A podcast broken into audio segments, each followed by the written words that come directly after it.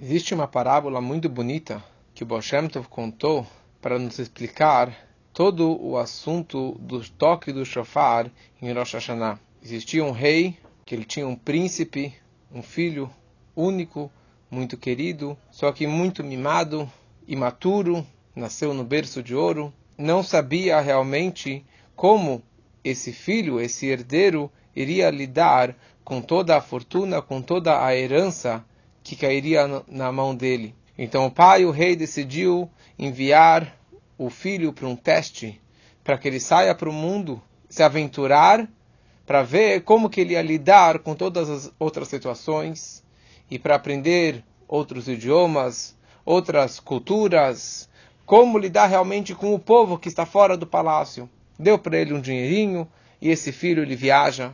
Ele no começo ele tinha é, alguns guardas acompanhando ele, tinha o manto real, a coroa real, mas depois de um tempo ele começa a mandar os guardas embora, a roupa começou a sujar, a roupa começou a rasgar, até que ele tirou aquele casaco. E ele começou a ir nas festas, ir nos bares e conhecer os camponeses e os fazendeiros e os povos.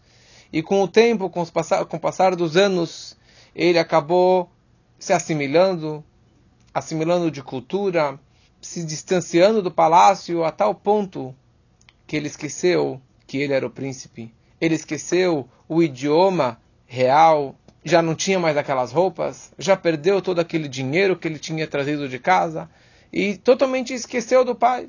Mas quando apertou muito, que ele já não tinha mais nenhum tostão, não tinha mais como comer e como se virar, uma hora ele se liga, ele fala: "Uau, eu sou o príncipe, eu sou o filho daquele rei, daquele grande palácio que todo mundo inveja.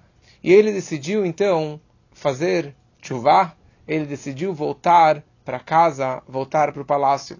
Só que quando ele chega no palácio, os guardas viram esse garoto de rua, mal vestido, todo sujo, roupas rasgadas, e perguntam para ele o que, que você quer. E ele não sabia mais falar o idioma do palácio, da família real. E ele tentou, começou a explicar, e ele falou: É, eu sou o príncipe, eu sou o filho daquele rei. E falaram: Ah, eu sou a rainha da Inglaterra. E começaram a mandar ele embora fora do palácio. E ele começou a chorar e chorar e chorar. E ele gritou: Papai, papai.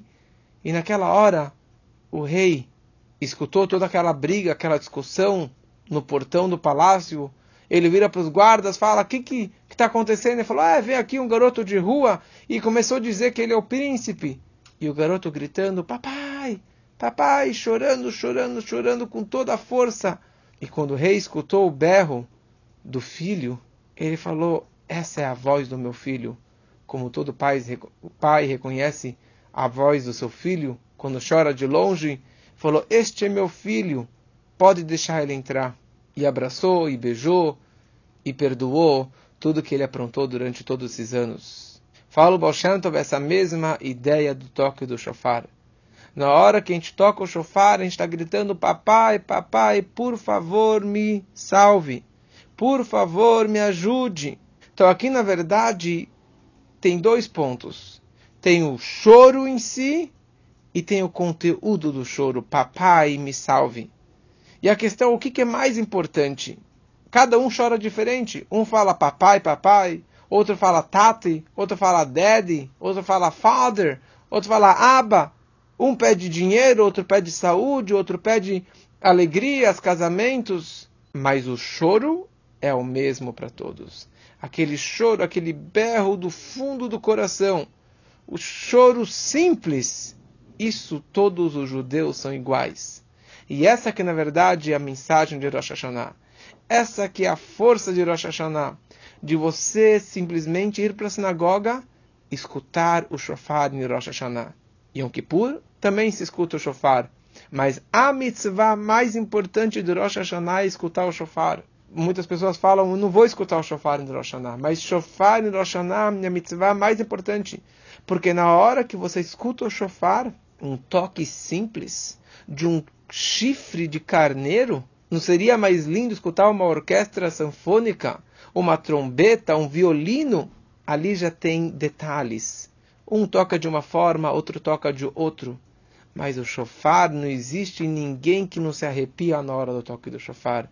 Na hora que a gente toca o chofar, isso desperta a essência da minha alma, que eu estou me gritando papai, papai, eu estou gritando ah! Aquele toque do chofar simples, profundo, e isso desperta também o coração da essência de Deus. E através do toque do chofar, nós fazemos o assunto mais importante do Rosh que é coroar a Deus. Na hora que a gente toca o shofar, nós estamos colocando a coroa a Deus, que ele seja Melech Haolam, o rei do universo, por mais um ano. E na hora que tocamos o shofar, ele está assumindo o reinado por mais um ano para nos dar tudo do bom e do melhor. E Hashem ele fala o seguinte: primeiro aceite o meu reinado. E na hora que vocês aceitaram o meu reinado, depois vocês vão aceitar também as minhas mitzvot, os meus mandamentos. Então, nós assumindo o toque do shofar, o reinado divino, nós também estamos assumindo o compromisso de seguir as mitzvot, os pedidos de Hashem. E na hora que nós fazemos a nossa parte, ele também faz o melhor dele, porque tudo depende do nosso trabalho, depende da nossa disposição, da nossa dedicação. E daí sim, Deus ele dá da sua mão ampla e aberta, sagrada e, e, e, e grandiosa tudo que nós precisamos: filhos, saúde, sustento e tudo que seja com muita abundância. E que esse, na verdade, o desejo que seja um Shana Tová Metuká, um ano bom e doce, melado que nem o doce, visível, indiscutível que nem a doçura do mel, para que as brachot venham espiritualmente e materialmente, para que todos tenham realmente esta alegria e essa brachá para todos, Shana Tová Metuká.